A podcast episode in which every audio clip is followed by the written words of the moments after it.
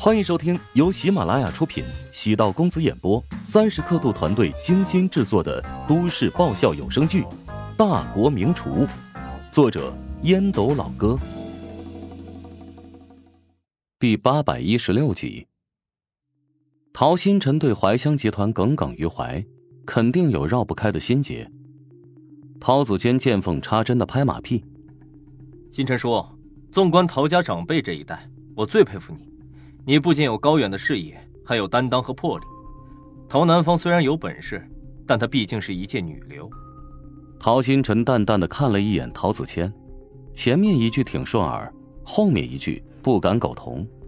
陶星辰挥手：“哎，陶南方胜过无数男人，我得承认，我没有实力能与之相比较。但那个宋恒德和谭震，完全不配站在他的身边。”陶子谦愕然，觉得陶新辰这话说的，听了有些古怪和底气不足。陶新辰暗叹了口气，他们年轻这一辈，不知道当年创业如何艰难，与现在的情况不一样。任何创业者都是摸着石头过河，不知道前方会遇到什么。陶南方成功的建立怀香集团，不仅是运气，还有过人的魄力。和精准的商业判断。尽管陶南方将自己赶出了怀香集团，但陶新辰还是服他、为他。这便是陶南方出众的个人魅力。不过，陶南方既然不要怀香集团，那么陶子谦自然要想办法重新搞到手。虽然从资本的角度，现在陶家宗亲的资本全部被清退，但从管理层面，陶家的势力。渗透在很多角落。宋恒德掌控着顶端的人事权，与集团各大区负责人保持着密切的联系，但在一些老店、旗舰店，不少核心管理人员都与陶家牵亲带故。另外，在外界眼中，怀香集团与陶家关系密切。陶新辰忧虑道：“子谦呢。”想要重新夺回怀香集团，难度还是很大的。虽然你能够调动资本，但下面可以鼓动的小股东手上掌握的股份，即使全部加起来，也没有办法撼动陶南方的掌控权。其实我们有很多突破口。陶南方将继承权转交给了如雪，事实上，如雪和史嘉诚名下都掌握了一定比例的股份。只是他们平时只拿分红，不参与经营。如果我们能说服他们通过法律的手段拿回股份，将这委托交给我们，你觉得如何？哈，说的没错，只是恐怕有难度啊。史嘉诚和陶南方虽然结婚多年，但两人的感情一直不和。去年甚至还传出了史嘉诚有外遇，但被陶南方发现之后，碾灭在萌芽状态。至于陶如霜。对姐姐陶如雪一直心怀不满，这是家族人尽皆知的事情。更何况现在我们手中又多了一个强有力的杀手锏。陶星辰复杂的看了一眼陶子谦，这家伙的心里很阴暗呐。没想到将陶南方一家的关系调查的如此清楚，哼，是为了报一箭之仇吗？人在商场，难以避免触及阴谋诡计。但像陶子谦这种歹毒之人，又不得不防，因为现在他可以对陶南方调查的如此细致。如果情势有变，自己站在他的对立面，指不定也会变成目标。陶新辰眼中露出欣慰之色，走到陶子谦身边，语重心长的说道：“子谦，你放心。”如果顺利的能够逼迫陶南方将怀香集团交给陶氏宗亲，怀香集团不归我独自所有，而是归所有宗亲的利益。我会支持你成为陶氏的话事人。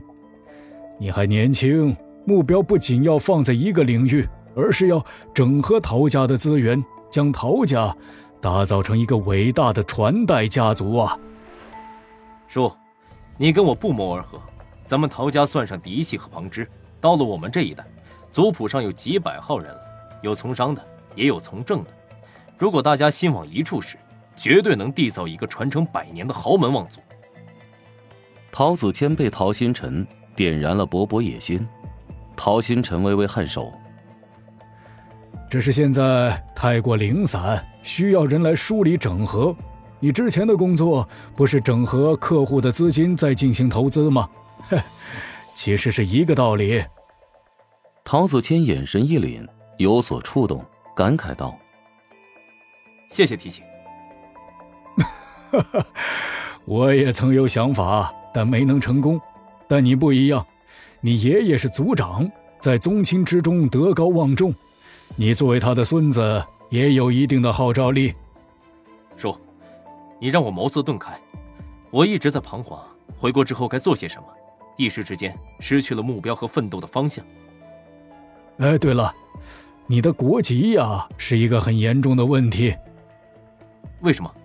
难道外国国籍如今在国内还受人歧视吗？是啊，你说的没错，现在外国人还真是不受待见。尤其像你这种，原本是华夏人，后期拿了其他国家的护照的，我建议你想个办法，看是否能把国籍改回来。否则呀，只能在幕后当军师出谋划策了。扫了一眼陶子谦，面部有些肌肉抽搐的表情。陶新辰在他的肩膀上拍了拍。三十年河东，三十年河西，用来形容这些改国籍之人。还真是相当贴切。陶新辰表面看上去对陶子谦很期待，但骨子里瞧不起这样的假洋鬼子。只是现在身边可以利用的人太少，陶子谦的人脉关系很广，路子很野，有利用价值。通过他，竟然查到了陶南方的病情虚实，以及那份没有公信力的亲子鉴定。师大食堂的营业额已经持续数周保持高热度、高增长的势头，每天都有慕名而来的外地游客，其中老外的比例增加不少。根据调研，他们大多是从外网接触到的消息。与麦斯的比赛给乔治带来了明显的好处，至少在国际地位上有了提升。麦斯在国际政商圈子的名气很响亮，尤其是美洲诸国。不少国家的政客或者是富人，都以能邀请麦斯前往家中给他们烹饪一顿私人定制的宴席而感到荣幸和骄傲。在老外的心目中，厨师的地位很尊崇，烹饪是一种艺术体现形式。顶级厨师与艺术家的地位一样。为了针对客户群体的改变，乔帮主近期推出了不少中西合璧的菜式。赢得了不少外国顾客的称赞。当然，乔治近期也让人将菜价略微上涨了一波，否则不太符合黑店的气质。那些在华夏旅游或者暂时定居的老外，看到账单之后都有种穿越时空的错乱感。华夏的饮食消费比起国外一直都要低不少，乔治的定价之高。足以让外国人也得考虑下一次是否再来，可谓是手辣心黑。尽管外网的社交论坛上都在喷乔帮主食堂是一家价格贵的离谱的华夏餐馆，但外国客户们在品尝完毕之后都不约而同的给出高分评价。虽然这家餐馆的菜价很贵，但是这绝对是难忘的一次经历，这是绝大部分外国顾客的心声。本集播讲完毕，感谢您的收听。如果喜欢本书，请订阅并关注主播。喜马拉雅铁三角将为你带来更多精彩内容。